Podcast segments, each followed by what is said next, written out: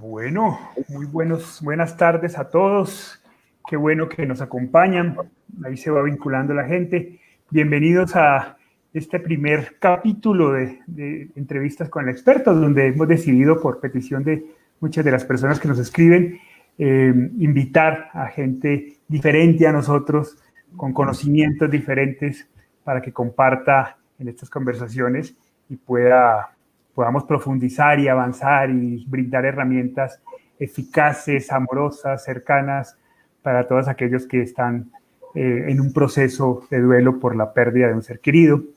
En esta ocasión nos acompaña Cristina Arroyo, es una amiga muy querida de la casa, eh, además de una excelente profesional, psicóloga clínica de la Universidad Católica de Quito, con una maestría en psicopedagogía eh, clínica en la Universidad de León y en camino de sacar su segunda maestría en psicología clínica con mención en psicopatología y psicoanálisis en la Universidad Católica de Quito.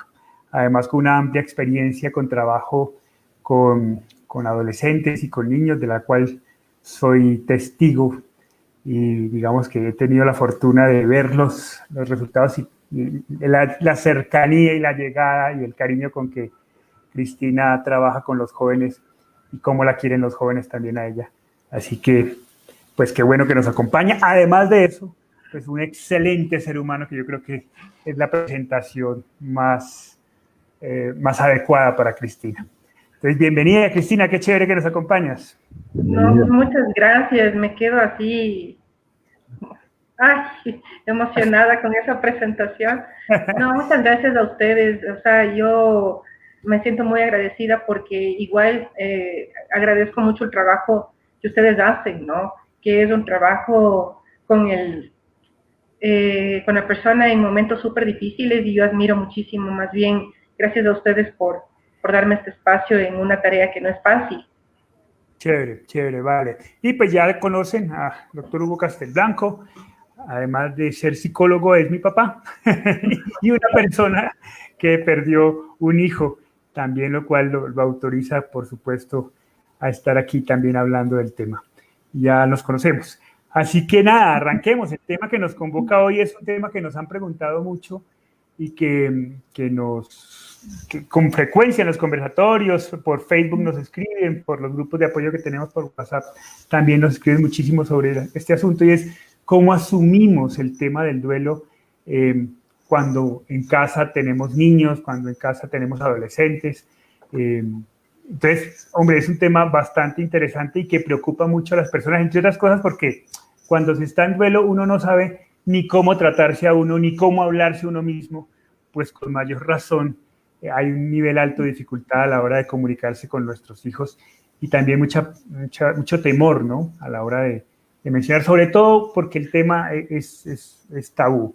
Entonces quisiera comenzar por ahí, Cristina.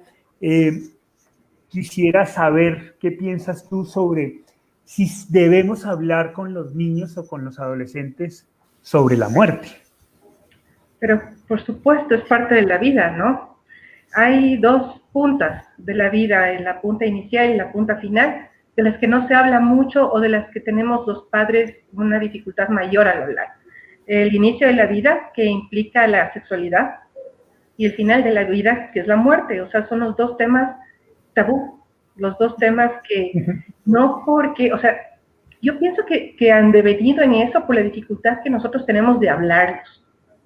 Eh, en momentos como no han pasado por el lenguaje de una forma eh, natural, entonces, bueno, nada lo que pasa por el lenguaje es natural, pero al no pasar por ahí eh, insertos en una cotidianidad pasan a ser tabú. Entonces, mejor no hablemos porque puede que algo pase. Y en ese algo pase es en donde se generan todas las fantasías, todos los temores. Eh, ¿Qué puede pasar? Entonces, esa es la, primera pregunta que yo suelo hacerles a los papás en estos dos temas, en estos dos temas, porque son los dos temas con, eh, eh, con los que mayor frecuencia, a pretexto de eh, que buscan, ¿no? Una, una guía, una ayuda psicológica. O sea, ¿cómo les digo? ¿Cómo les digo? Mejor dígales usted. Mejor, cosas así. Eh, he tenido que en algún momento dar la noticia yo en las instituciones educativas en las que he trabajado.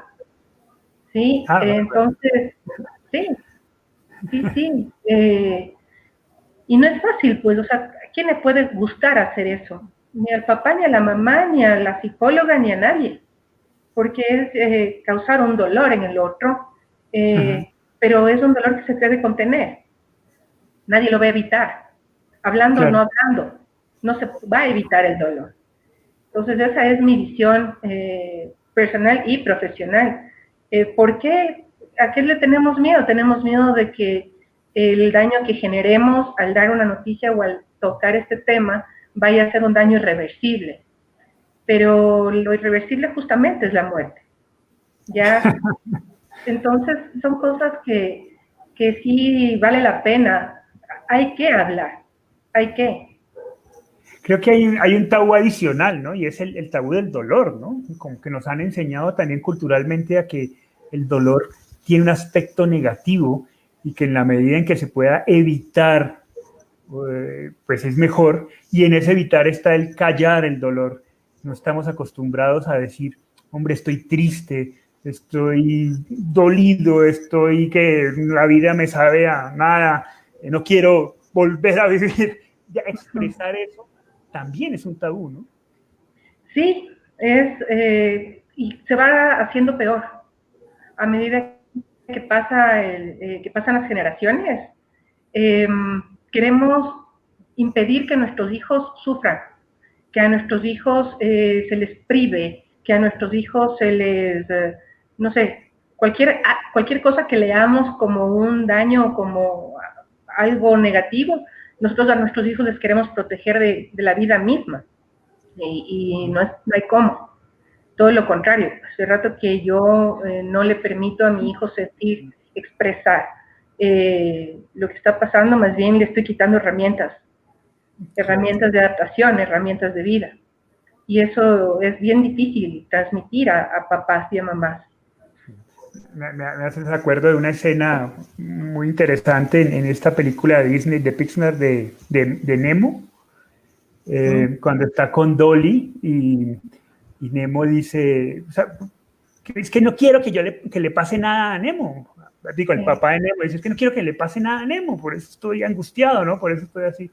Y entonces Dolly la mira y le dice, pero qué extraño pensamiento, ¿no? Si no quieres que pase nada con, que le pase nada a Nemo, pues sencillamente eso pasará, no pasará nada con Nemo.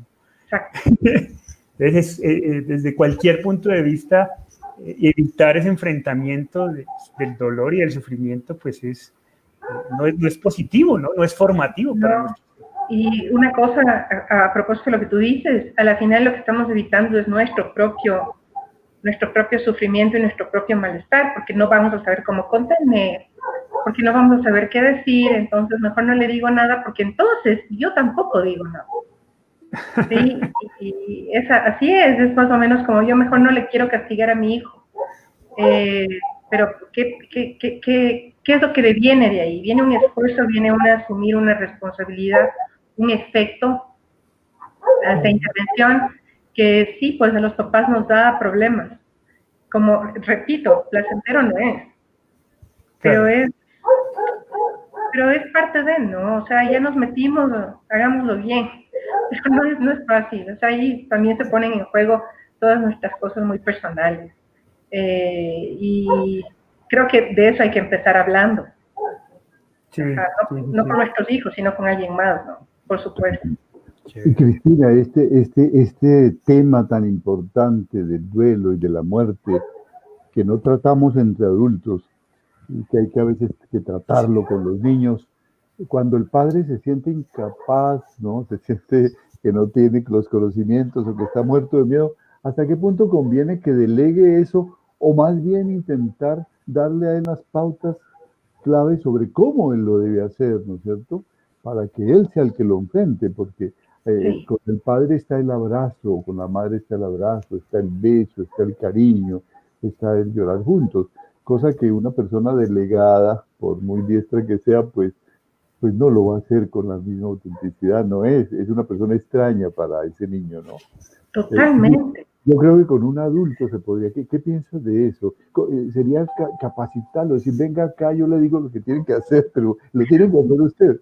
O sea, sería súper chévere que funcionara así, ¿no? Pero sabemos que en psicología es tan particular, o sea, es tan... Eh, yo siempre les digo a mis alumnos, cuidado con aprenderse algunas cosas como si aplicaran para todos, cuidado. O sea, más bien en psicología lo que hacemos es un recorrido por una serie de perspectivas para ver cómo podemos eh, enfrentar esa particularidad, esa subjetividad. Entonces, en esa subjetividad yo siempre digo, invitemos, o sea, digamos, ¿no? A los papás, acérquense, pidan ustedes de ayuda, porque en esa petición de ayuda, que no es dar una guía o una, un manual, lo que se da es recomendaciones. Se recomienda para que eh, vean qué va de acuerdo, qué es coherente con mi familia, con mis valores, con mis creencias y cómo lo puedo transmitir. Y para llegar a eso, primero hablan ellos. Entonces, de rato que papá o mamá expresan, es que me da miedo, es que tengo este, todas esas cosas, luego ya no va a tener tanto. Eh, esa simple aproximación muchas veces ya les da como herramientas también a ellos, ¿no? Y decir, dejarles abiertos el espacio. Pero en, efecto, o sea, las personas llamadas a comunicar son los padres. ¿Hasta qué punto sería importante que esto fuera parte del, del, currículum, de la formación? En tiempos de pandemia, en tiempos de tragedia, en tiempos en donde la muerte está más presente que nunca, que la muerte está en la esquina de la casa, con la violencia que estamos viviendo, o está con el enemigo invisible del coronavirus, ¿no? Cuando menos pensamos, la muerte es una realidad. Y eh, eh, con la escuela de padres, parte del temario que se debiera tratar para no hacerlo en el momento mismo de la muerte, sino que estemos preparados, que sepamos cómo se maneja esto. ¿Qué crees sería posible hacer un trabajo de eso? Proponer. Sí, se puede, puede, proponer, pero siempre se tendría que, que pasar por las autorizaciones del caso. Porque, este, o sea, hasta ahí llega. o sea, hay, hay, instituciones de instituciones, ¿no? Hay instituciones que son muy no abiertas. No podemos tratar temas tan, tan, tan terribles, se nos daña la reunión. no, o sea, lo que es que pensemos en que la misma, a ver, la, la, las instituciones educativas, y me refiero a la institución educativa porque yo creo que por ahí pasa, por ahí pasa la, eh, la familia, por una parte, por otro lado la escuela, creo que por ahí pasa incluso la transmisión cultural. O sea, todo lo que nosotros asumimos como, como cultura viene de ahí. Entonces la escuela tiene un papel fundamental. Sin embargo, si nos vamos al ámbito curricular estatal, no les interesa. Ellos están interesados en otras cosas, lamentablemente. Es así, y mientras más negación, entonces más puntos gano con los papás. Ya, eh, y en el plano ya particular, en el privado, también, también, pero por otro lado, no es por, por falta de interés, sino por temor de perder. Ah, eh, ¿Por qué las psicólogas del cole van a estar hablando de muerte? ¿Por qué mejor hablen de, drogas o de sexo? Eso es, llamar, negatividad. Exacto, exacto.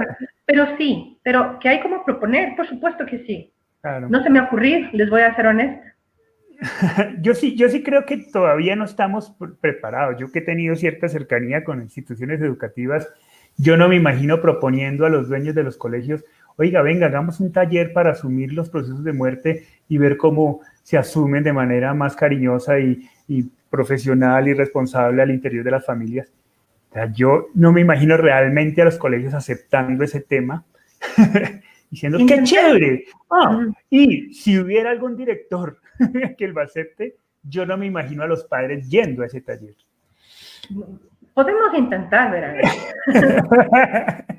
Intentamos a ver qué pasa. Como les digo, no, se me había ocurrido, pero es, es fundamental porque ahorita, eh, sobre todo en esta época en la que hemos estado tan, eh, creo que, enfrentados a esta condición humana de no poder controlarlo todo, de no poder tener todo calculado, planificado, porque la emergencia sanitaria eh, nos ha hecho ver lo, lo, lo, poco eh, que estamos en control, o sea, de todo lo que nos rodea.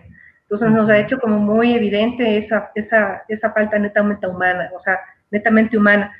Creo que puede ser un pretexto, eh, lo que han tenido que vivir un montón de familias. Eh, familias de cuerpo docente, familias de cuerpo administrativo, de los estudiantes. Creo que puede ser una puerta de entrada. Para... Creo que el momento es el adecuado. Creo que, o sea, si no es ahorita, eh, me quedo con esa tarea. Ojalá fuera posible. Bueno, Mira, eh, espérate, pa, espérate, pa, que aquí hay alguien que nos soporta. Eh, Sorutia Deur nos dice felicitaciones, excelente. Nos hace tanta falta la cultura de la muerte, que es una realidad y parte de la vida. Abundante lluvia de bendiciones para ustedes. Lo mismo para ti.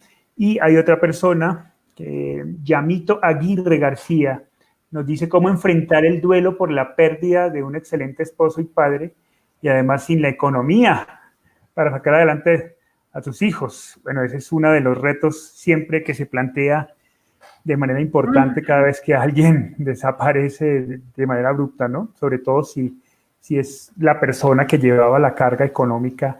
Eh, y es uno de los casos que estamos viendo de manera muy recurrente últimamente con esta pandemia. Eh, permanentemente personas nos comparten su experiencia. De un momento a otro, el, quien llevaba el liderazgo económico en la familia se nos fue, porque salió a hacer mercado, se contagió y se nos fue. Y bueno, y ahora cómo asumimos ese reto de sacar adelante, ¿no? Eh, ¿Ibas a decir algo, Pa? Sí, yo le, quería que entráramos en el, tema preciso que la gente está a la expectativa. Eh, cuando tenemos que manejar el tema del duelo de un, niño. Eh, ¿Qué es lo, primero, lo más importante, lo primero que debemos tener en cuenta? ¿Qué es lo más importante en estos casos? ¿Y qué, cuál es la actitud con la cual debemos acercarnos a ellos? Porque a veces estamos demasiado acongojados. Eh, conviene llegar llorando a hablar de esto, habrá que tomar un respiro eh, desesperados o habrá que ponerse una máscara de tranquilidad hipócrita para... ¿Cómo, ¿Cuál es la actitud con que hay que llegar? ¿Qué es lo primero que hay que tener en cuenta para, para, para llegar realmente? hay que, la verdad, primero, primero, primero, la verdad. Eh, no hay como de otra forma. No, no se puede, eh, va a doler, duele cuando se trata, a ver, vamos a dividirles a los, a los niños en, en grupos de edad, porque no todas las edades son iguales. Entonces tenemos una etapa que es la etapa formativa, sobre todo, que es de, los cero a los tres, cuatro años. En esa etapa es muy difícil que ellos entiendan, ¿no? Es complicado. ¿Qué es lo que va a pasar? Va a pasar que se van a dar cuenta, ellos se van a dar cuenta que algo pasa. Algo pasa a su alrededor. Y alguien que estaba siempre ahí ya no está. Eh, van a preguntar y hay que responder y hay que decirles, em, papá, mamá, el abuelo, el tío, el, hermano, ya no está porque murió, falleció, eh, ya no va a volver. Y obviamente eso que, y a mí me duele, a mí me hace falta, te va a hacer falta también a ti. Nada de usar, perdóname, nada de usar eh, voló, no, este, no, no, no. Se lo llevó un ángel. Ese se quedó dormido, el que se quedó dormido es fatal porque los niños ahí ya tienen miedo de irse a dormir. Ah, claro. Sí. Y eso no calculamos. Se durmió para siempre.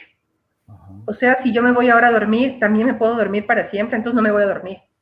O mejor me quedo durmiendo contigo porque tú también te puedes dormir para siempre. Entonces, exacto. No, no, no se debería emplear por supuesto, que lo que pasa es que a nosotros, como, como yo digo, eh, a nosotros los adultos nos, nos facilita el utilizar ese tipo de cosas. Eh, para, para, nosotros es más fácil. Si, si, usas, la palabra exacta, murió, eh, ¿cuál es la pedagogía, la didáctica para explicar lo que es la muerte? Hay que diferenciar. Bueno, yo en primera instancia, estos niños que son tan chiquitos, eh, no van a tener todavía las herramientas para comprenderle a la muerte así como lo van a comprender los más grandes.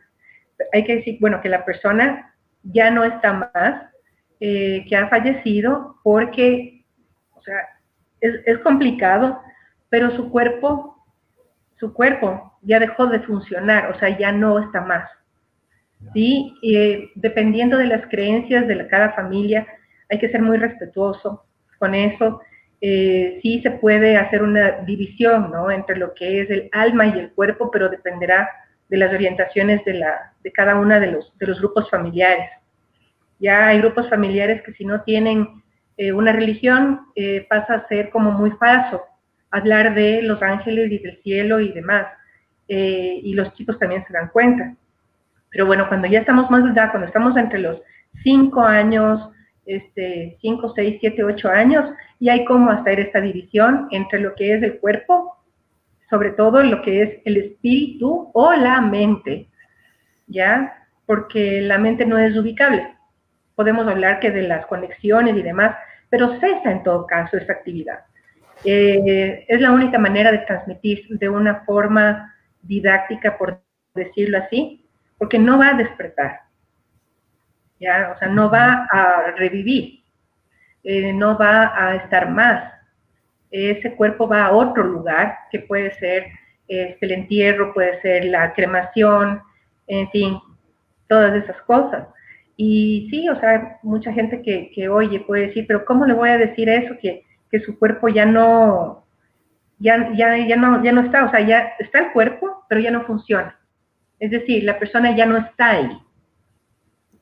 Porque también hay la fantasía en los niños de que puede que esa persona, si se le entierra, se despierte, ¿ya? Y vienen todos estos terrores, ¿no? Este, esta, esta sensación de angustia, de capaz que se despertó y si, vamos, no, no, no le dejemos en el cementerio, no le dejemos ahí. Eh, hay que decirle que ya no está. U otro tipo de fantasías, ¿no? Eh, eh, Caperucita y Pinocho se las comió el lobo y el otro se la comió una ballena, pero resucitó, es decir, volvió a la vida, ¿no? En los, en los dibujos animados le pasan una planadora y queda planito el gato Tom Jerry, ¿no? Y luego se levanta y no pasó nada, ¿no? ¿Y por qué al abuelo le pasó un carro y, y no se puede levantar? ¿no? esa, esa fantasía que hace que, la muerte no, no exista. ¿Cómo quitar la muerte? Se puede apelar, yo creo, a la naturaleza, mostrar, mira, esta flor, esta mariposa murió y, no, hay, no hay nada que hacer con este cuerpo, aquí ya no hay nada. Sí, es durísimo, pero sí. Yo, yo, yo, creo que hay una dificultad interesante y es que muchas veces ni los adultos pueden asumir ese, ese, ese, ese, diálogo interno, ¿no? Eh, si es difícil con los adultos que digan, él murió. ¿Cuándo sucedió? Si, dicen, ¿cuándo sucedió lo que sucedió? O aquel día que pasó eso que pasó. Es muy difícil que un adulto que está en proceso de duelo diga, cuando murió. Es pues, con mayor dificultad que, lo, que se lo digan a un niño, ¿no? Pero yo me acuerdo, o sea, perdón, perdón, pero yo me acuerdo. Eh, cuando a mí me comunicó mi mamá el fallecimiento de mi abuelo, no me dijo, el, eh, tu abuelo ya falleció, no me dijo, no me dijo eso. Sí, ya yo era una madre de familia, yo ya tenía, ya estaba grande, ¿no? Eh, me dijo, parece que el abuelito ya se fue. ¿Para dónde? yo sabía lo que me quería decir, pero, y obviamente ese rato fue el dolor, el dolor intensísimo, eh, pero eso da cuenta de que ni siquiera entre nosotros, entre adultos, podemos comunicarnos de esa manera. Imagínense con un niño. Y más grave, cómo comunicar cuando la muerte fue por asesinato o fue por suicidio, ¿cierto? Eh, para que un niño entienda esto. no, no tengo así la respuesta clave pero creo que hay veces en que sí vale primero comunicarlo uno y a, lo, a la siguiente pregunta, que es ¿qué pasó? Ahí comenzar a dar eh, las pautas, ¿no? Eh, no fue una enfermedad, no fue un accidente. Este, con el suicidio me parece tenaz, porque ahí hay una, hay una complicación adicional, que es la culpa inherente a todo proceso de duelo en el suicidio es mayor. En el suicidio es peor. Y, además, si se trata de un hermanito, es posible que me sienta identificado, ¿no? y sobre todo si, si le, si le decimos, pero ahora, ahora está en el cielo, donde ya no sufre y todo es lindo y ya puede hacer todo lo que quiera. Chévere, ir para allá. ganas de ir a acompañarlo, ¿no? a ese sitio tan maravilloso. Sí, eh, también sumemos en el caso de los hermanos a que existe siempre una cierta rivalidad fraterna, un momento en el que dices, ¿por qué mejor no te mueres o por qué mejor no te vas? Eh, y el rato que eso se hace realidad puede ser devastador para el que se queda. Eh, entonces, esas cosas también entran en el tapete. No es un tema simple. Sea, es un tema que tiene un montón de, de derivadas ahí eso que has dicho al comienzo de la pregunta de mi papá me pareció muy interesante porque me remite a una pregunta y es, tú has dicho, no tengo la respuesta exacta y es uno de los temores frente a de los padres frente a los hijos para hablar del tema. ¿Qué hago si me pregunta esto? ¿Puedo yo como padre decirle a, mi hijo, no sé, no tengo ni idea? Sí, puede. Puedes y debes, ¿no? Hay, hay, esta otra película, eh, hay, que ahorita me acabo de... Sí, es la verdad. Hay esta película, no sé, es de los noventas, a mí me encantaba, que se llama Sleepless in Seattle, que no sé cómo sé, eh, con Tom Hanks y Meg Ryan, de, de que él, el, el hijo del, de Tom Hanks llama a la radio para eh, decirle a una psicóloga de radio que su papá está triste y que ya no sabe él qué hacer porque cuando su mamá se murió, todo cambió. ¿Ya? Y al otro lado de los Estados Unidos, escucha a Meg Ryan por la radio y esto, todas las mujeres de los Estados Unidos querían ser la esposa de este hombre viudo que, cuyo hijo estaba llamando. ¿Ustedes vieron alguna vez? No, no la vi. Yo la recuerdo hace mucho tiempo. Es, es una, es, es, una belleza de película, pero hay un diálogo entre el papá y el hijo este, entre Tom Hanks y su hijo, en el que el hijo le dice a su papá, me estoy olvidando de la cara de mi mamá. Y Tom Hanks le dice, no sé qué decirte. Yo la verdad no te puedo decir en dónde está tu mamá, pero lo que sí sé es que yo te la voy a recordar, siempre. Sí, entonces, esas son las cosas que, que a mí eh, me dan herramientas, ¿no? Ese tipo de, cuando trabajo al menos a nivel individual, eh, trato de identificar las particularidades o las fortalezas de cada una de las de los casos como para a partir de ahí dar recomendaciones. Por eso se hace tan difícil también dar respuestas globales que sirvan para todos. Eh, eh me preguntan que cómo se llama la película. Eh, no sé cómo está, cómo está um, traducida al español, pero en inglés es Sleepless in Seattle que es más o menos como eh, que no puede dormir en Seattle. Pero los actores son Tom Hanks y Meg Ryan. Ya, ya, para que, bueno, por ahí hay que buscar en inglés y ver cómo se, seguro si se pone en inglés en Google es una, es una comedia romántica, ¿no? Pero la cuestión del duelo de, de este padre y de este hijo es, es, muy, es muy chévere, es muy real. Es muy real la, la, angustia del papá frente a la angustia del hijo y eso. Cristina, Dale, podríamos, resumir la actitud frente al niño. Primero, un inmenso amor, acercarse con todo el cariño del alma, con toda la autenticidad también, con las lágrimas si cabe, sin ocultarlas, ¿no es cierto? Y con la verdad.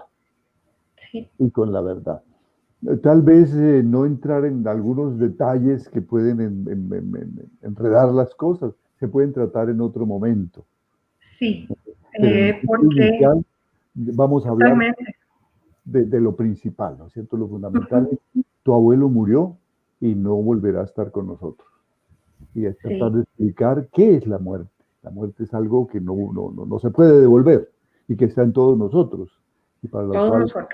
y que tienes, donde le ha sentido la vida, ¿no? Yo le decía en días pasados a un niño, imagínate que tú nunca te fueras a morir. ¿Para qué ibas al colegio?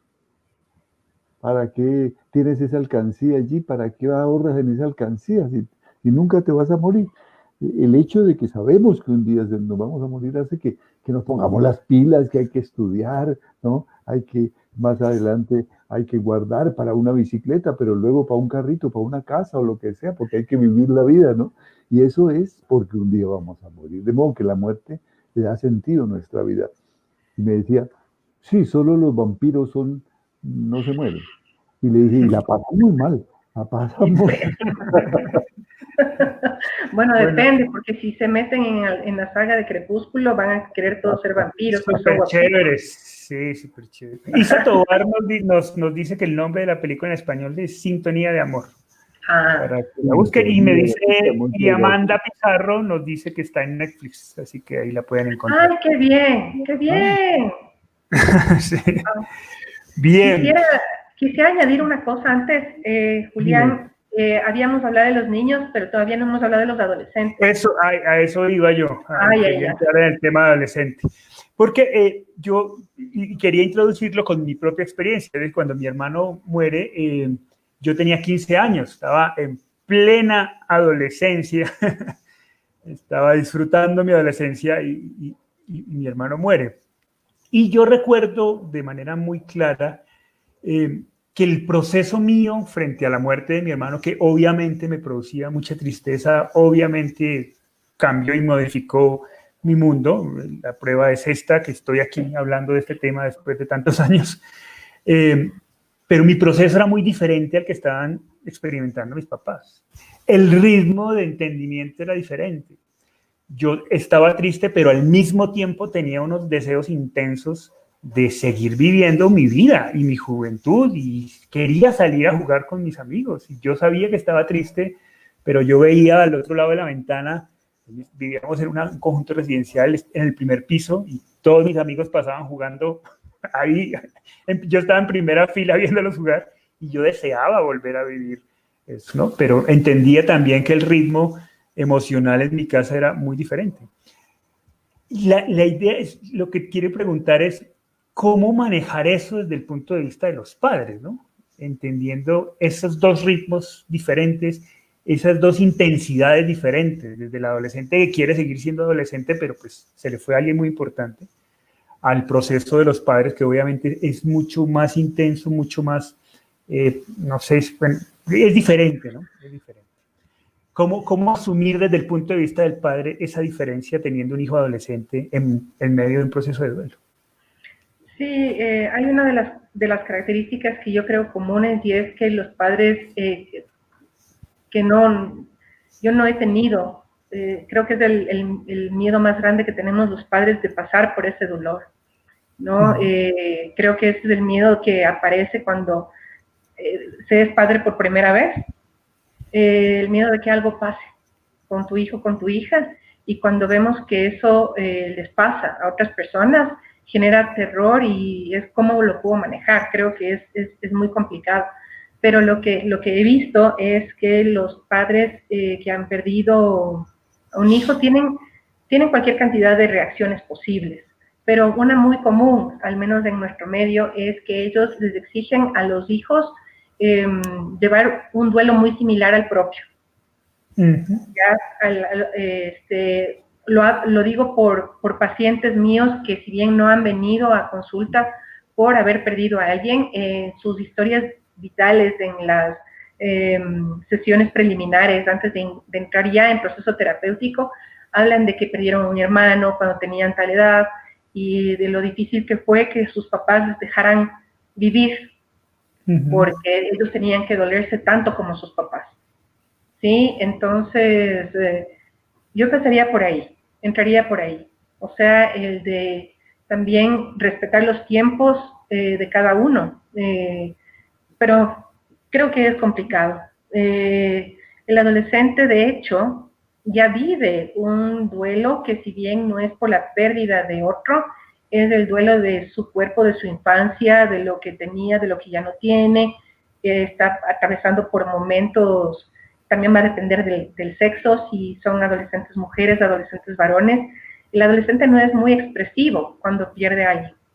¿no? Porque la muerte, si bien saben ya lo que es la muerte, no es, no es real, pues a ellos nunca les va a pasar. Es la sensación esta de invulnerabilidad la que le hace al adolescente vivir la muerte incluso de seres muy cercanos con aparente tranquilidad. Luego aparece Después, cuando termina la fase adolescente, ahí hace clic el asunto. Pero la recomendación ideal, lo ideal sería que los padres le puedan permitir a su hijo o hija vivir su proceso de duelo como puede, como se presenta. Además, eh, no es igual si es un hermano, si es otro familiar en común, si es el mejor amigo de tu hijo adolescente, si es, eh, lo viven de formas tan distintas, tan diversas, pero esa sería, ¿no? Un intento de respuesta. Sí, yo, yo de hecho siempre cuento esta historia, de hecho la, la comparto también en el libro, eh, y es como un mes, yo creo que no, un poquito menos, después de la muerte de mi hermano, eh, mis amigos me, me, invitan a una fiesta. Y, pues yo, deseoso de volver a recuperar mi vida social, me, me voy. Me voy a la fiesta y en la fiesta encuentro, me encuentro con, con la que era novia de mi hermano que además ella estaba viviendo un duelo doble y es que pues, se murió su novio, pero además mi hermano muere con su cuñado, entonces a ella se le murió el novio y se le murió el hermano. Entonces estaba en un proceso muy complicado y hicimos muy buena amistad, ella y yo, en ese proceso. Entonces, yo recuerdo que toda la noche me la pasé sentado con Margarita, se llama ella, charlando y recordando a mi hermano y riendo en un, en un rincón mientras todos bailaban, mientras todos tomaban. Nosotros estábamos en una esquina charlando y hablando y tranquilo. A las 12 de la noche llegó mi papá y, eh, Juli, te, te busca tu papá. Mi papá me dice, ve, ya creo que ya es hora que te vayas para casa. No, no son momentos de estar por acá. Yo digamos que entendí la situación y me voy a la casa y cuando llego, mi mamá obviamente estaba de las paredes con las uñas agarradas, eh, eh, también totalmente entendible. Y en ese dolor que estaba sintiendo mi mamá en ese momento, muy intenso, ella me, me, recrimina de una manera muy fuerte, ¿no? Y dice, ¿usted acaso no sabe por que se murió su hermano? Pues, estos no son momentos, pues, de, de, estar en fiesta. Y a mí se me sube la adolescencia a la cabeza y le respondo, pues, el que se murió fue mi hermano, no yo. Entonces, por favor, de, respetame y me voy, ¿no? Eh, pero ese es el enfrentamiento que tú acabas de describir, ¿no? y es la dificultad de entender por parte de los dos, ¿no? Del padre y del, y del adolescente, que, son, que hay ritmos diferentes, que hay, que hay, que hay intensidades diferentes de entender ese proceso, ¿no? Y creo que es un reto para los padres, uno de los mayores retos. Sí. Yo diría que, que, que la meta sería, sería no, no, finalmente en, en, ese proceso de duelo de los padres es entender eso, que son vidas diferentes y no caer en el error de la sobreprotección, de, difícil, ¿no? de, de limitarle la vida, ¿no? Que claro, muy difícil, pero hay que hacerlo, porque pues uh -huh. fue un hijo y le vas a joder la vida al hijo que quedó, pues no. Procura que el hijo que quedó tenga una vida plena y feliz, ¿no? ¿Y qué decir de la rebeldía del, del, del, adolescente que se encierra en su cuarto, no quiere, no quiere hablar y se le invita, ¿no? Y no quiere saber nada yo pienso que, que, que hay, hay, muchas razones que lo pueden llevar a esto, ¿no? La, la, más evidente es que él no tiene respuestas y él ve que la familia está en caos y él no quiere estar en ese caos, porque no sabe que está, está más embolatado que antes. Pero, pero ante todo quiere que sus papás salgan adelante. Si los papás salen adelante, él sale adelante, pero él no puede ayudarlos, no sabe qué hacer. Entonces está en una impotencia terrible, no me hablen de eso. Y, y, la otra cosa que quisiera que nos comentaras eh, tu pensamiento, Cristina, es a veces esa idealización que hacemos del hijo muerto. Entonces se habla del hijo, todas las maravillas, todas las perfecciones, todas, todas las virtudes que tenía, y el otro está oyendo, el que está vivo. Recuerdo que alguna vez eh, un, un, un, un, hermano, oyendo a los papás hablar bellezas del, del hermano, se, se enfureció y dice, aquí hay que morirse para que lo quieran a uno, carajo. Y, y los dejó, ¿no? ¿Sí? Porque lo, y los papás lo hacemos de la, de, con la mejor intención, porque estamos recordando. ¿ah? Entonces, eh, hay que ver eh, los orígenes de esa rebeldía, ¿no? Y cómo manejarla. Sí. A ver, vamos por, por partes. La rebeldía es también inherente a la etapa adolescente, eh, tal vez no sea explícita, pero está presente, porque es, el, es justamente el romper para ser, el separarme para ser, el cuestionar todo para yo adquirir mi propia identidad. Entonces, es inherente. Si en esa edad le sumamos el asunto de un duelo, eh, va a haber ira, porque, ¿por qué? ¿Por qué? O sea, esa es la pregunta. Porque a mí, si yo estoy pasando bien, ¿por qué? Eh, incluso ir hacia los padres, si uno de los padres es el que fallece, ¿no? O sea, eh, hay ira ante la enfermedad, hay ira ante las adversidades, ahorita tienen iras con la pandemia, en fin. Entonces, lo único que uno puede hacer es estar ahí. Es decir, eh, no dejarles solos en, en, esa, en esa rebeldía. Hay un cómic, o sea, no sé si se llame cómic, pero sí, hay una caricaturista argentina, caricatura, cómic, caricatura, una caricatura, caricaturista argentina que se llama Maitena, que tiene una caricatura maravillosa, yo nunca más he vuelto a encontrar en algún, alguna vez esperando en el consultorio médico, me puse a ojear y la encontré, debía haber tomado foto con mi cel o algo, y nunca, nunca más volví a ver. Es la imagen de una adolescente que se pelea mal con su mamá. Están en la cocina y se pelean, pero como solamente nos podemos pelear las mamás con nuestras hijas adolescentes. Porque creo que eso es, no hay peleas más intensas que eso. Entonces, la mamá le dice, no te quiero ver, lárgate a tu cuarto. Y ella le dice, yo tampoco, eres la peor mamá del mundo. Y se va. Entonces, en los cuadros, en los siguientes recuadros, se le ve a la, a la hija enojada en el cuarto, que ya se comienza a calmar, y en el recuadro, en el otro, la mamá que también se comienza a calmar. Luego, la hija dice, ¿será que viene? ¿Será que viene para tratar de hablar? Y la mamá dice, eh, ¿será que voy? Pero seguro no me deja entrar. ¿Ya? Y así sigue. La hija esperando que vaya la mamá y la mamá temiendo entrar por el rechazo. ¿sí? Y eso a mí me dio como la, la pauta de decir, siempre tenemos que entrar. Claro. Siempre, aunque me bote la puerta, aunque me lance el florero, no importa, tengo que entrar, porque soy yo la persona más cercana que tiene este momento. Ya, entonces, esa sería mi... La, la, importancia, la importancia de las decisiones, hay que tomar decisiones. Hay que. Aquí nos equivoquemos, pero hay que tomar decisiones. Quiero estar aquí. Perdóname si te molesto, pero quiero estar aquí. Primero te quiero dar una frase, ¿no? mi mamá, mi mamá ahí comparte, nos está escuchando, y entonces nos dice, ahora con este tema recuerdo que no debe ni un momento para decirle al Juli lo que había pasado con su hermano, pero lo que sí queda, y habla como madre, es un miedo grande sobre todo en las madres que vuelva a suceder con el otro hijo. Por eso hay que trabajar este tema para no amargarle la vida al hijo o los hijos que quedan, dice mi Santa Madre. Muchas gracias, Chata, por compartir. Bien, yo, Cristina, yo quisiera, no, no quiero... Sí. Eso, eh, bueno, eso tenía en, en relación no sé si me, se me cortó creo que un rato, en relación a la rebeldía de los adolescentes. Y, y la otra era, ¿qué decía don Hugo? Eh, eran dos cosas. Era lo de la, ya, ya me olvidé. Bueno, ya devolver la idea. Cristina, que, bueno, ahorita que te regrese la idea, me, me dices. Mientras tanto, ¿Qué, probabilidades o riesgos existen que un adolescente desarrolle conductas autodestructivas, trastornos alimenticios, drogas? esas, son, las conductas eh, de cuidado, ¿no? O sea, esos son los comportamientos de cuidado. Eh, ya estamos, no vamos a, a ver, hay veces en que la palabra duelo se utiliza únicamente, ah, ya me acordé, perdón, era con respecto a esto de la idealización. Ah, ya. Ya, pero no es solamente del hijo, es de todas las personas que fallecen. Así es. es de todas. O sea, no hay muerto malo. Ni novio fea.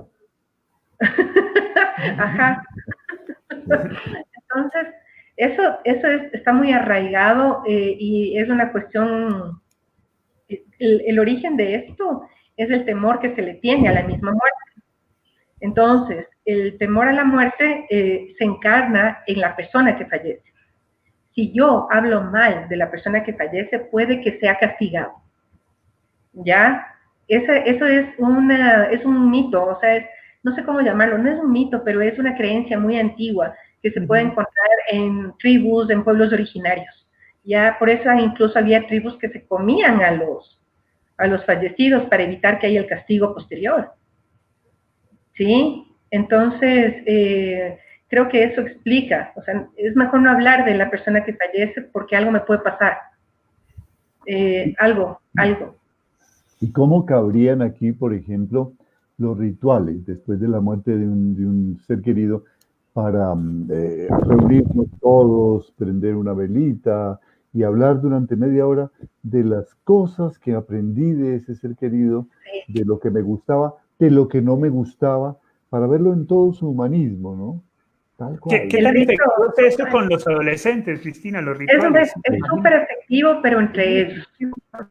Ah, sí, es entre sí, ahora que lo mencionas, Sí, yo, recuerdo mucho, claro, 15 años, y de hecho yo me, yo me acerqué mucho a los amigos y, y, claro, siempre nos reuníamos, hacíamos rituales recordándolo, eh, hablándolo, pero eran rituales con todo lo que teníamos, cuando evocábamos, invocábamos.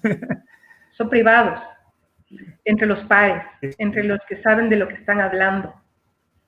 Ya, porque, y, y, son, son totalmente necesarios. Acordémonos, muchas veces tendemos solamente a atribuirle el ritual a la religión y nada que ver. O sea, el rito es una celebración, es la celebración de algo es la celebración de la misa, es la celebración de, algo, del cumpleaños, del aniversario, es un rito.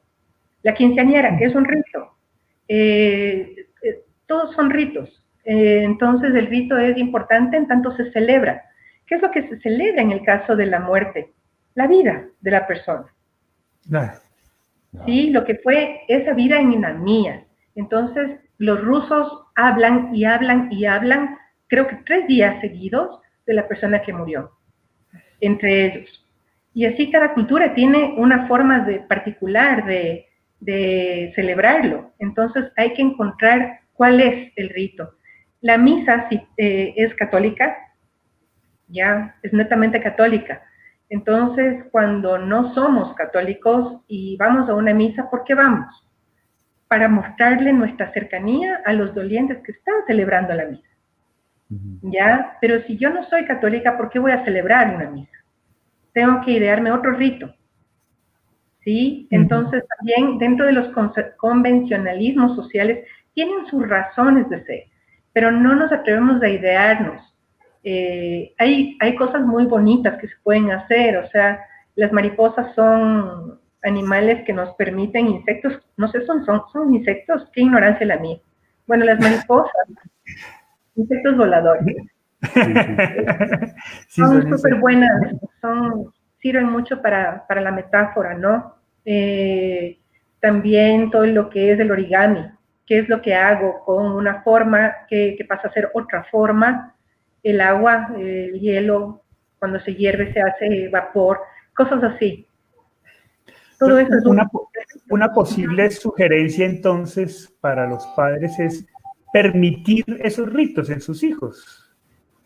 Sí. Ideas familiares. ¿Por qué no este, entre familia idearnos uno? Ya. Sí, porque cada familia también tiene sus, sus family values, ¿no? O sea, los valores familiares, cosas, los círculos íntimos. Eh, se tienen que permitir eso. Me acuerdo también, o sea, cuando, cuando falleció mi abuelo, eh, que es, a ver, he perdido a muchas personas cercanas y muy amadas, eh, pero la muerte de mi abuelo para mí hasta el día de hoy es motivo de, añoranza permanente. O sea, yo todos los días le pienso, le sueño, eh, le extraño. Le extraño. Entonces, en nuestro círculo lo que hacíamos era hablar de él, eh, también brindar con mucho ron, ¿sí? que era la forma de decirle a mi abuelo que, que salud por su vida, eh, oír su música, poner su música, pero ya eran cosas entre nosotros, ¿no? O sea, mis papás, mi tía, mis primas, mis hermanos y yo. Eh, y cada vez que él falleció un 30 de abril y nació un 17 de noviembre, esas dos fechas siempre son el pretexto para celebrar en algo su vida. Pero son muy nuestras. Eso no me va a decir ningún psicólogo, ninguna psicóloga, cómo voy a celebrar o cómo voy a conmemorar la vida de mi abuelo. Son cosas que nos tenemos que idear nosotros para lidiar con qué? Con nuestro dolor. Claro.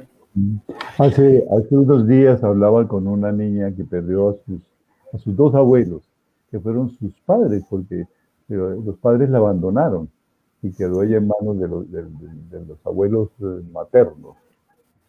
Eh, ellos la educaron y los dos murieron de COVID. Y entonces ella lloraba, hablábamos por el teléfono porque ahora no se puede hacer terapia sino telefónica. Y me decía, mm, mm, la semana, este, la próxima semana era el aniversario de bodas de ellos, cumplían, no sé, 60 años de casados, algo así, Y se quedó comprado todo para la torta, mi abuela hacía la torta más deliciosa del mundo, ¿no? Y le dije, pues le vas a demostrar a tu abuela que tú aprendiste a hacer esa torta y la vas Y me manda la foto de la torta ese día, ¿no? Dice, estoy aquí celebrando que, que, pude hacer la torta, ¿no? Maravilla. Mm. o sea, que mi abuela está viva en esta torta. Claro, y convirtió en un día bonito, en un día que valía la pena. Bueno, se nos está acabando el tiempo y no quiero dejar pasar una pregunta que me hizo una persona que está aquí y otra que eh, me hizo en, alguna ocasión un primo mío y obviamente le respondí desde mi experiencia, pero quisiera conocer tu opinión, ¿no? Mi primo, eh, bueno, perdió, perdió a un hijo eh, hace poco y él, tiene dos hijos. el más pequeñito que quedó pero él no lo invitó, digamos que lo mantuvo muy alejado, no lo invitó al, entierro, no, no, lo llevó. Y su, su, temor fuerte es que más adelante su hijo lo pueda, le pueda recriminar. ¿Cuántos años tiene el, que quedó para en esa época? ¿Cuatro años por ahí? Cuatro, cuatro. Cuatro años debería ser. Entonces, claro, el temor de él es eh, ¿qué hago, no? ¿Cómo manejo el tema? ¿Será que hicimos bien en no llevarlo? Eh, ¿Me va a recriminar? ¿Cómo actúo? ¿Cómo actuamos? ¿Tú qué piensas en ese caso? Este, hay algo que, que todos los padres tenemos que tener claro y es que de algo se nos va a recriminar. De algo que fue o de algo que no fue. Sí, o sea, esa es la maravilla. Culpables somos. ¿De qué? No sé, pero somos. Ya, entonces, eso también tenemos que, asumirlo con estoicidad. Pero, a ver, eh, hay que preguntarles, se les tiene que preguntar a los niños, o sea, ¿quieres ir? Este, justamente va a haber una celebración eh, por lo que fue la vida de tu hermano. Eh, vamos a despedirnos de alguna manera todos juntos. ¿Quieres acompañarnos? Hay que preguntar. Y no pueden estar solos, eso sí cuando son pequeñitos eh, tienen que estar siempre con, un adulto eh, para que les vaya explicando, para que les vaya diciendo. Eh, pero si no se fue, si no, si no estuvo en esa vez, pueden, pueden hacer una ceremonia. ¿Mm? Pueden hacerla, porque no es un solo momento. O sea, ¿quién dice? ¿Quién habla de tiempos? O sea, la sociedad nos da, ¿no? Como los tiempos, este, que si la misa, este, vamos a estar en la relación tanto tiempo y la misa va a ser a tal hora. Pero ya a nivel subjetivo, a nivel emocional, no hay tiempo. Entonces, si para ellos seguiría siendo importante, podrían tener una celebración con su hijo menor. Mm. no, crees que también, ¿No crees que también es muy importante luego del, del, de la asistencia a las honras fúnebres de un niño, hacerle la retroalimentación cuando volvamos. Bueno, ¿cómo te sentiste? ¿Qué te molestó? Totalmente. ¿Qué fue lo que más te gustó? ¿Cuáles fueron tus emociones? ¿No es cierto? Para que descargue todo eso que pudo haber tenido emociones muy fuertes. sí, en eso consiste el acompañamiento del adulto. O sea, en estar ahí eh, para responder a lo que a lo que aparezca, a lo que aparezca. Eh, recién, claro, en el caso de niños y adolescentes, o sea, tengo, tengo unos alumnos muy queridos que perdieron a su madre recién eh, y nos anticiparon, nos dijeron que no nos vayan a estar diciendo nada, por favor, en, la, en, el funeral de mi mami. Eh, queremos, estar, queremos estar tranquilos. ¿Sí? Entonces, cada quien tenemos que respetarles de eso. Vamos a estar pero que no nos molesten, que no vayan a... nosotros ya le acompañamos a mi mamá en todo el final de la enfermedad y fue, fue un orgullo hacerlo, que no nos tengan pena, cosas así, ¿no? Em, pero la pena está no por, por, o sea, todos tenemos pena, pero también hay esta situación del adolescente, no quiero que me tengan lástima, que no es lo mismo que la pena de la tristeza. ¿Sí? Entonces eso también está muy presente en el adolescente. La cuestión de la lástima, eh, tenemos que ser los adultos muy cuidadosos en cómo exteriorizamos eh, nuestra consideración o nuestra empatía. Ya, porque las personas que acompañan o que son familiares de aquel que se va, eh, muchas veces lidian bastante bien dentro del dolor. y quienes estamos lejos pensamos que no lidian bien y que les tenemos pena, o sea, tenemos que ser muy respetuosos con las formas. Cris, ¿y ahí no hay un riesgo? Que, porque pues claro, los adolescentes son muy así, pero eh, no podemos caer ya en el hermetismo extremo de que sencillamente no hablan, no comunican, no... No, no, o sea, me refiero a, a las personas que no son familia, ¿no? ya, ya, Sí, no, como decía, o sea, la familia tiene que estar cerca del adolescente, eh, aunque el adolescente le, le tire el zapato, o sea, igual tengo que estar como decía Don Hugo, o sea, yo estoy aquí porque quiero y porque te quiero. Eh, sí, eh, pero no, me refiero a los, a deudos. Y con los adolescentes hay que fomentar, así no quieran, así no. Hay que, hay que, o sea, estás con ira, bueno. Sí. Está bien, es legítimo. Pero eh, sí puede haber conductas que son muy preocupantes, como que dejen de comer ya mucho tiempo, o que comiencen con uh, autolesionarse, que el ensimismamiento es el peor. Ya, este es el preámbulo. O sea, si ya hay mucho rato de encierro y de mutismo, hay que intervenir. Porque de ahí a los otros síntomas hay un paso. Cuando se ausenta la palabra, significa que no se está trabajando nada. Mm. La palabra permite un trabajo. Ese es un punto de alarma importante, entonces. Cristina, no, no quiero que te vayas sin que comentes algo, tu opinión sobre algo que me ha intrigado toda la vida. Eh, he ido descubriendo en estos 30 años de experiencia con, con duelos que eh, el concepto de la muerte eh, lo tenemos desde que nacemos y lo vamos perdiendo el manejo, porque la muerte es una cosa natural no es algo que le viene a, algunas personas en especial, todos vamos a pasar por ahí. Entonces lleva, esta humanidad lleva por lo menos unos 200 eh, millones de años desde los primeros homínidos viviendo la muerte y aprendiendo sobre la muerte y aprendiendo sobre el duelo. Y cuando se es niño se tiene como por naturaleza, se va perdiendo con el tiempo, con todos los miedos. ¿No te ha pasado que cuando uno habla con un niño sobre la muerte a veces lo sorprende con una sabiduría que uno nunca se hubiera imaginado y que sus respuestas a veces son más adultas, más maduras? Sí, pasa mucho con, no solamente con, con lo de la muerte, sino con un montón de otros temas. Pero sí, que vienen y dicen, pero ¿por qué? ¿Pero por qué te preocupas? Yo te, el lío? ¿Cuál el lío? Sí, sí, don Hugo. Y, nosotros, y nosotros los subestimamos y resulta que pueden resultar siendo nuestros maestros y nuestros guías si los escuchamos bien, ¿no? si les damos la oportunidad de expresarse. Mira que esa es una, una, una, pregunta que está muy ligada a una que no quería dejar escapar de Mónica Viteri, que nos dice la muerte es un tabú en nuestra sociedad, a pesar de que las culturas ancestrales la ven y la tratan como algo cotidiano e inevitable. ¿Qué cambió? Porque esto no era así, ¿no? ¿En qué momento comenzamos a, a comenzar a tenerle miedo a la muerte? ¿En qué momento nos desviamos? Que es, más o menos la misma evolución. El niño inicialmente puede que no lo tenga, pero nos encargamos de desarrollarlo, ¿no? Sí. Es esta, cuando el, el hombre, el, el, humano pasó a ocupar el, el centro, eh, trató de también negar esa condición de inmortalidad dejó de hablar al respecto. Yo le atribuyo mucho a eso. También atribuyo mucho a la, cuestión, no quiero ser, este, no, no, no, no, quiero emitir un juicio, pero sí le atribuyo también mucho a la cuestión de la religión como tal. Mm. Ya eh, hay un montón de factores. Como digo, podríamos estar aquí horas. Yo creo, que, en el momento en que nació la, la posibilidad de tomar la decisión de amar, todo cambió. En la Edad Media no se tomaba la decisión de amar.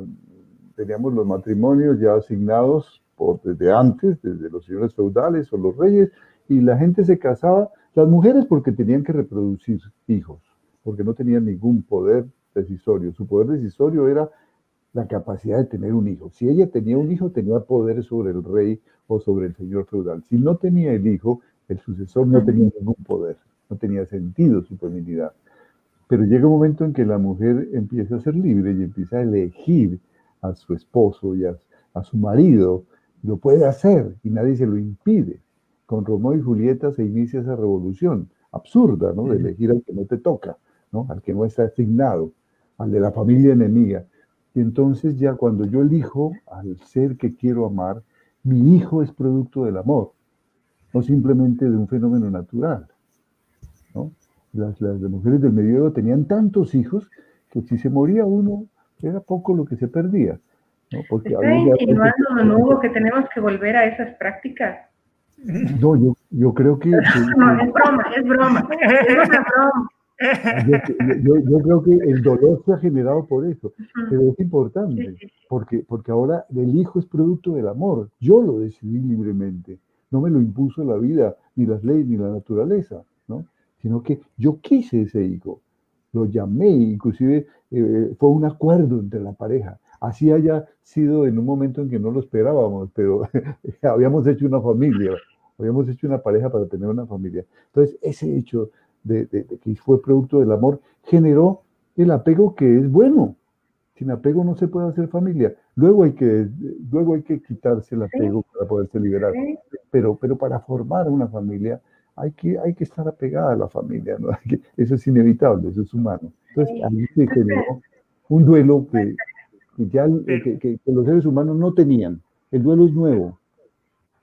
Pero creo que la religión también tiene mucho que ver ahí en un, en un, en un discurso a veces contradictorio de, de, que la muerte es deseable porque vas al paraíso y vas a la diestra de Dios, pero al mismo tiempo eh, hay un sufrimiento detrás del, del, pecado y también del temor de pasar por el purgatorio, de que no te vayas, de pronto no fui tan bueno y me fui para el infierno.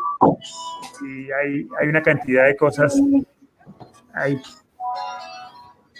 hay muchísimas cosas. Es, eh, con respecto a esto último que decía don Hugo, eh, sí, el apego es muy occidental también.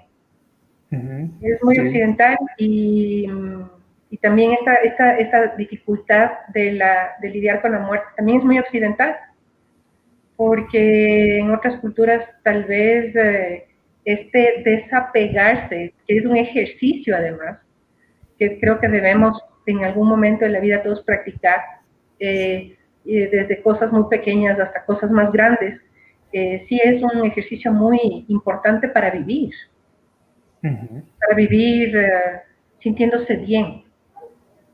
Porque de lo contrario, sí. esta cuestión de la pérdida de aquel que yo quería o amaba puede generar grandes frustraciones y luego resentimientos y luego miedos y odios y cosas Sí, no lo había pensado de esa forma, pero me queda de, tarea. Voy a... sí, lo voy a pensar mejor. Chévere, bueno, Cristina, se nos acabó el tiempo. Muchísimas, ha sido muy, muy interesante tenerte. Y espero que muy provechoso para las personas que, que nos han escuchado y que de alguna manera todas las reflexiones que se han hecho, que no son de ninguna manera la última palabra, pero sí están hechas con el corazón, pues sean útiles para que cada uno en su intimidad, en su familia pueda tomar las decisiones correctas para lograr que una etapa de duelo sea la oportunidad para reconstruir de manera más fuerte y más amorosa y más profunda el sentido de la vida. Entonces te agradecemos mucho, Muchas Gracias a ustedes. Qué gusto un abrazo libre de virus. Listo, no, qué bueno verle. Cuídense. Bueno, y a todos ustedes, muchas gracias. Nos vemos a las cinco y media del conversatorio de la tarea. Y gracias por estar aquí presentes. Chao, chao. Chao.